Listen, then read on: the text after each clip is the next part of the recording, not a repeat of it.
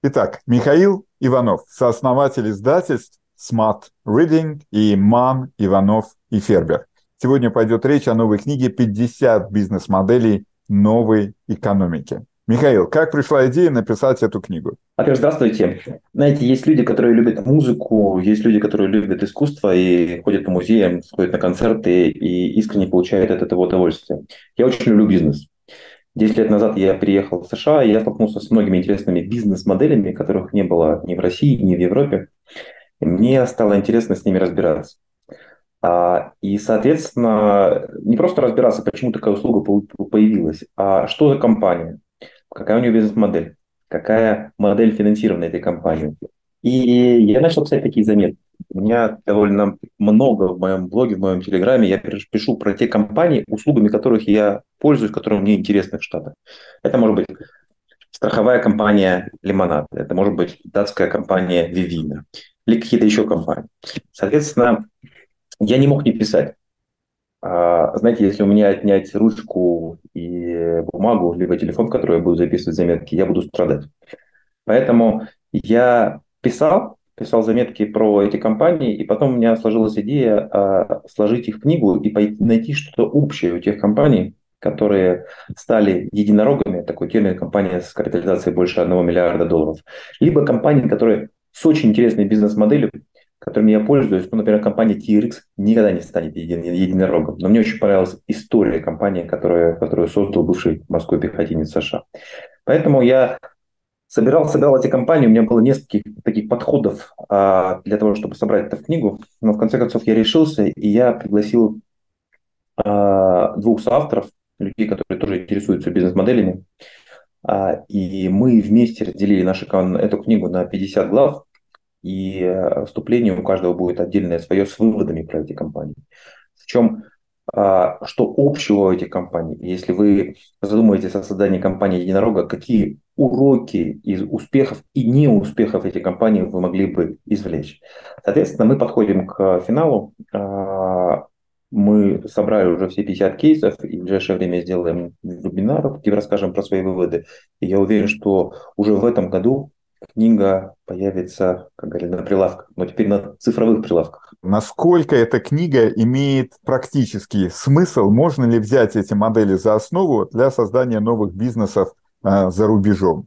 И можно ли эти модели использовать для создания бизнесов э, в России или странах бывшего СССР? По большому счету мы говорим о глобальных бизнесах. Быстрый интернет, развитие приложений сделали возможность сделать глобальный бизнес. Например, датская компания Too Good To Go. Не очень многие даже про нее знают. Это интересно, у нее интересная бизнес-модель. Она позволяет ресторанам и э, магазинам продавать продукты вне рынка. Например, вы студент, и вы хотите вечером недорого поужинать. С, другой, с, одной, с одной стороны. С другой стороны, есть рестораны, у которых вечером остается еда, и если они ее не продают, они ее выкидывают. Эта платформа, соответственно, э, совмещает потребности одних и других, зарабатывая на этом небольшую комиссию. Это компания издания. Соответственно, она пришла в США, и она не только в Европе и в США, но она и в других, на других континентах. Поэтому я бы не ставил, если вы не производите что-то физически, если вы производите цифровую модель, то это вообще не важно, где, в какой географии находится ваша команда, ваша разработка. И все настолько смешано, что акционеры могут быть из Израиля, России, Великобритании. Клиенты могут быть из Дании, США и так далее. А команда может работать в Аргентине, на Кипре и так далее. То есть сейчас такое понятие, как национальная компания, оно уже, ну это, наверное, по месту того, где компания платит налоги. Но если у вас есть большая идея, и если вы чешете там, где вам, у вас чешется, и если вы, у вас есть э, понимание технологии, то надо делать сразу большой глобальный бизнес. Чтобы заработать миллиард, надо сделать так, чтобы миллиард человек пользовались твоим продуктом. Ну или хотя бы 100 миллионов. Многие компании, о которых мы пишем, у них их база сотня миллионов потребителей. Ну, например, компания Duolingo. Эту компанию мне подсказала наша дочь. Когда я у нее спрашивал, чем пользуются твои э, сверстники. Она сейчас закончила школу, поступила в колледж, но она тогда еще учила в школе. Она говорит, все пользуются Duolingo. Для того, чтобы учить язык, пользуются не стандартными школьными программами, а Duolingo. И Duolingo не была публичной компанией к тому времени. И я поучаствовал в IPO Duolingo, и до сих пор я держу в портфеле акции компании Duolingo. Это крупнейшая платформа по изучению иностранных языков. И что интересно, почти во всех случаях эти компании создали не те люди, которые знают предметные области. Ну, например, казалось бы, что, например, Кембридж или Пирсон а, издательства могли бы сделать такую платформу, потому что они с точки зрения методологии обучения английскому языку, они это делают сто лет. Соответственно, им бы добавить хорошего человека, который разбирается в технологиях, и вот тебе компания с капитализацией 6 миллиардов. Но так не произошло. Произошло обратно. Пришел человек из Гватемалы. Человек рожден из Гватемалы. Правда, он учился в США. А, понял, что есть проблема, связанная с изучением языков. Есть проблема с методологией изучения языков что особенно новому поколению очень важно, чтобы это была игровая механика, чтобы, это, чтобы люди не бросали учиться. И а, он создал ту компанию, которая стала стоить дороже, чем все вместе взятые компании, которые производят учебники английского языка. Такая же история произошла с компанией Vivino. Ребята из Дании, которые никогда не выращивали виноград, в Дании плохо растет виноград и плохо э, можно делать вино, но через них продается сейчас вина больше, чем через любую э, компанию-дистрибутора в мире. Они тоже пошли от своей потребности, потому что ты приходишь в магазин, смотришь на полку, на тебя смотрят сотни бутылок вина, на которых написано «шато такое», «шато секое». Ты думаешь, какой из них хороший? Вообще 10 долларов вино или 100 долларов вино, я вообще почувствую какую-нибудь разницу. Вот они вначале пошли от информационного продукта, а потом пришли к дистрибуции. Вот у них у всех ну, там 100, несколько десятков, может быть, сотен миллионов пользователей. Интересно, что в книге в своей части, у нас у каждого три части. Они отличаются немножко по стилю написания, но, например, в своей части я много пишу про компании, связанные со спортом, потому что они мне близки. Один из уроков э, того, как стать единорогом, нужно идти на большой рынок. Вот рынок спорта, к сожалению, крошечный рынок.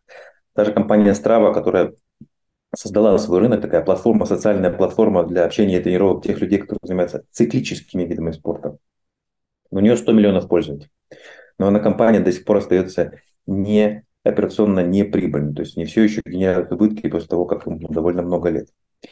А, и один из уроков, если вы идете на большие рынки, ищите большие рынки. Рынок обучения английского языка – большой рынок. Рынок э, спортсменов, занимающихся циклическими видами спорта – маленький рынок. Это всего ну, несколько миллионов человек в мире. Их не очень много. И где-то мы пишем про компании, которые создают платформу. Где-то мы пишем про компании, которые создают продукты. Мы даже про компании, которые физические продукты создают. Но это тоже отражение интересов автора. Как в свое время, знаете, тоже такая личная история в МИФе. Мы издавали много книг про спорт. Но это было отражение моих личных интересов. С точки зрения бизнеса это неправильная идея, потому что ну, там, книг продавалось мало, но мне хотелось поделиться этими знаниями. Так и в эту книгу я не обязательно собрал всех, не обязательно собрали всех единорогов. Там есть компании, которые с очень интересной бизнес-моделью, но маленькие. Есть компании, которые не изобрели велосипед, буквально. Я пишу про компанию Sonders.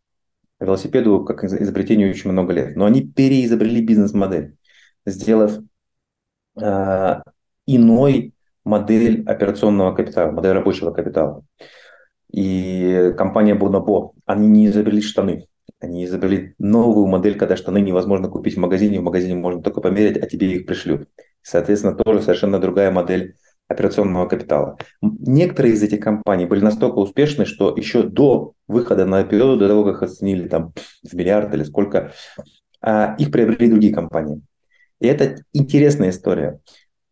Представьте себе, что есть большие компании, ну не знаю, Google, который не смог изобрести YouTube, он его купил. У него был свой, свой видеохостинг, он его купил.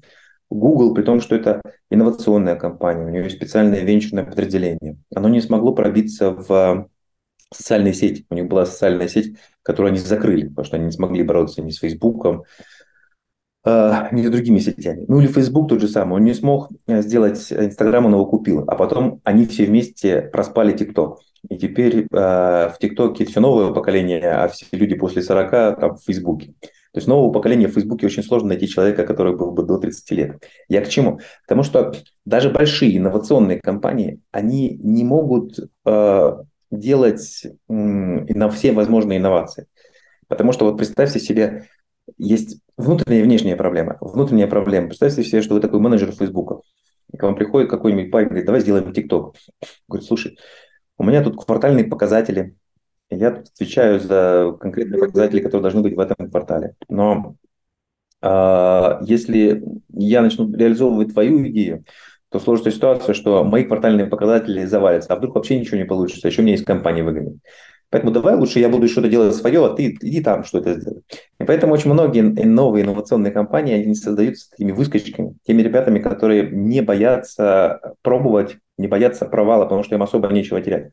Большим компаниям есть что терять. И это очень долгая история. Я бы, например, никогда не создал Smart Reading, если бы я оставался работать в МИФе, потому что, опять же, у меня были акционеры, квартальные показатели, ну и так далее.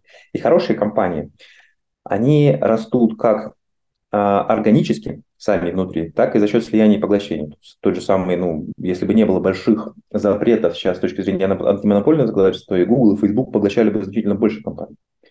Но тем не менее, многие их успехи, связанные Instagram, приносят выручки Фейсбуку больше, чем сам Facebook. Но Facebook купил Instagram, и он купил WhatsApp. Я думаю, что рано или поздно он начнет монетизировать WhatsApp. Вот. Поэтому внутри этой книги э, ну, мы собрали 50 моделей этих компаний. Часть из этих компаний публичные компании, как Aurora Innovation, компания, которая работает над э, беспилотным управлением грузовиками и вы можете купить либо акции этой компании, либо вы можете купить опцион на акции этой компании. А, эта компания либо будет стоить, не знаю, 100 миллиардов долларов, сейчас она стоит условно 6 миллиардов долларов, либо разориться. Вот. Опцион – это дешевая возможность входа в инвестиции этой компании. А часть из этих компаний – частные компании. Ну, например, Impossible Food, компания, которая делает искусственное мясо, у нее есть прямой конкурент Beyond Meat на американском рынке. Вот Beyond Meat вы можете купить, а Impossible Food вы можете купить только на вторичном рынке, когда либо основатели компании, либо ранние инвесторы продают какие-то акции. Но это большой, на самом деле, в США большая, большой сегмент, где можно покупать компании, которые пока не котируются. Вот. Такие компании у меня нет в портфеле, но в целом мне очень важно, прежде чем я включаю в свой инвестиционный портфель какие-то компании, я довольно глубоко изучаю эти компании. И часто у меня тоже есть такая опциональная стратегия. Вот у меня есть небольшой портфель, в портфеле небольшая доля компании Lemonade Insurance. Она мне очень нравится как компания. Я как клиент очень доволен этой компанией. Оба моих животных, и собака, и кошка, застрахованы в этой компании. Я застрахую, наверное, машину и дом, когда они придут с этими услугами в Колорадо. Они пока не получили лицензию на этот штат США. А, но эта компания с так называемой высокой бетой. Они могут стоить в 10 раз больше, и в 10 раз меньше, чем они стоят, чем они стоят сейчас. Поэтому ни в коем случае не является прямой рекомендацией покупать акции тех компаний, которые есть в, э, там, в нашем списке из 50 компаний, но присмотреться к ним стоит. Это компании дисрапторы и инноваторы.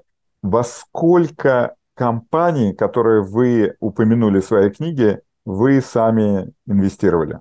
Не все компании, про которые мы упомянули, являются публичными компаниями. Но из тех 50, которые мы упомянули, я думаю, что, наверное, половина является публичными компаниями, половина пока является частными компаниями. Я не инвестирую в частные компании, потому что там есть ну, некоторый вопрос с ликвидностью. Инвестировать можно, всегда вопрос, как выйти. Войти всегда проще, вопрос, как выйти.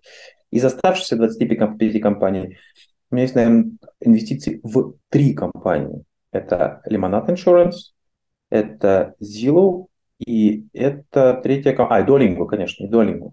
Есть ли в этом списке хотя бы одна компания, которая была создана или в России, или в странах бывшего СССР? Есть компания GetTransfer, которая мне очень понравилась тоже как потребителю. Она была создана как раз ребятами из России. Идея этой компании мне тоже очень понравилась. А, это платформа для перевозки на средние дистанции. Это нечто среднее между такси и арендой машин. Как я недавно ездил во Францию, и мне было нужно там, два с половиной часа от аэропорта туда доехать, и через неделю только мне потребовалась бы машина назад доехать. И сравнив разные возможности, туда не ходит общественный транспорт, то место, куда я ездил. А, я был GetTransfer, и мне очень понравился и сервис, и подход. И э, эта компания как раз создана выходцами, соответственно, бывшего Советского Союза. В целом, ну, довольно много компаний, которые созданы иммигрантами.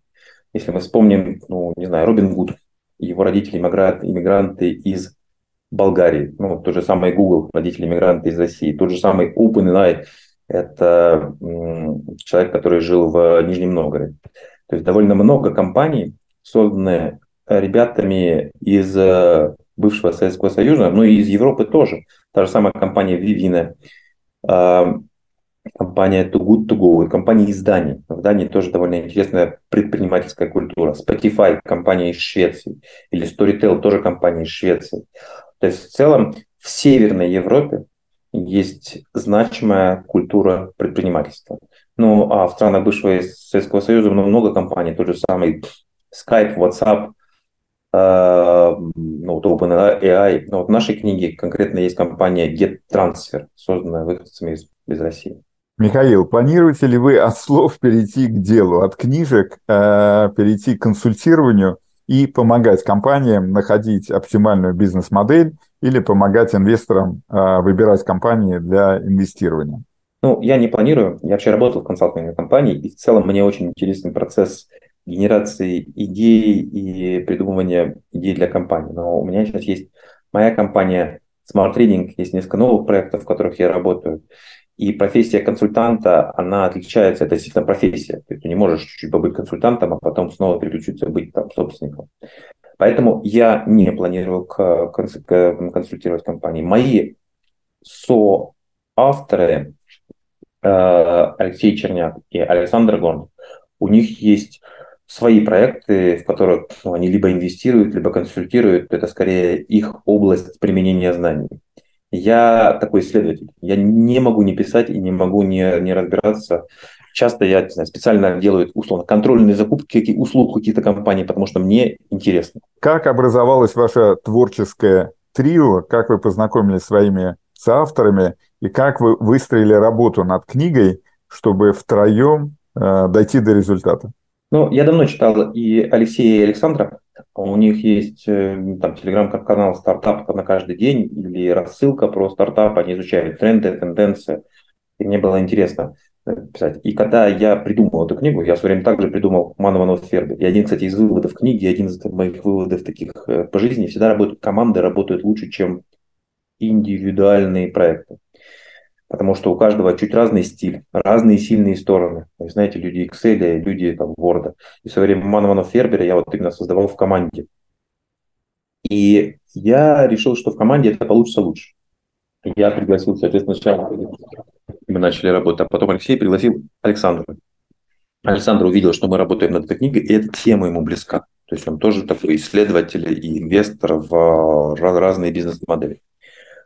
А, и мы договорились о шаблоне. То есть мы сравнили, что такие части у нас есть. Они очень сильно отличаются. Мы договорились об одном шаблоне. То есть мы пишем адрес на компании, в чем ее инновация, кто клиенты, какую потребность она зарабатывает, э, закрывает и как она на этом зарабатывает. А, мы договорились о шаблоне, и каждый из нас написал в этом шаблоне те компа- про те компании, которые у нас есть. У нас получилось всего 18 компаний. Дальше мы перекрестно друг другу отредактировали эти части, задали вопросы, посмотрели, где есть провал в логике. И, соответственно, мы закончили с частями, касающимися а, самой, ну, самого мяса книги. Потом мы договорились, что мы сделаем вебинар, чтобы вообще понять, есть потребность в том, что мы пишем или нет, или это наши выдумки, может быть, таких людей вообще не очень много. Это всегда ну, некоторый риск. Больше 400 человек зарегистрировалось на вебинар, я не знаю, сколько из них придет. Э, многие не смогли прийти, потому что неудобно по часовым поясам. Мы сделаем запись и выложим его. И, соответственно, когда мы на вебинаре еще раз расскажем про свою книгу, мы закончим а, с выводами. И она, книга будет разделена на три части. Соответственно, у каждого будет его часть с выводами. Вот. И ну, вот сложится такой, такой салат из нескольких ингредиентов. А, не просто с авторами, ну, в команде всегда работать чуть сложнее, то есть, может быть, теряется немножко гибкость, потому что нужно согласовать не знаю, описание, может быть, теряется скорость, потому что кто-то быстрее работает, кто-то медленнее.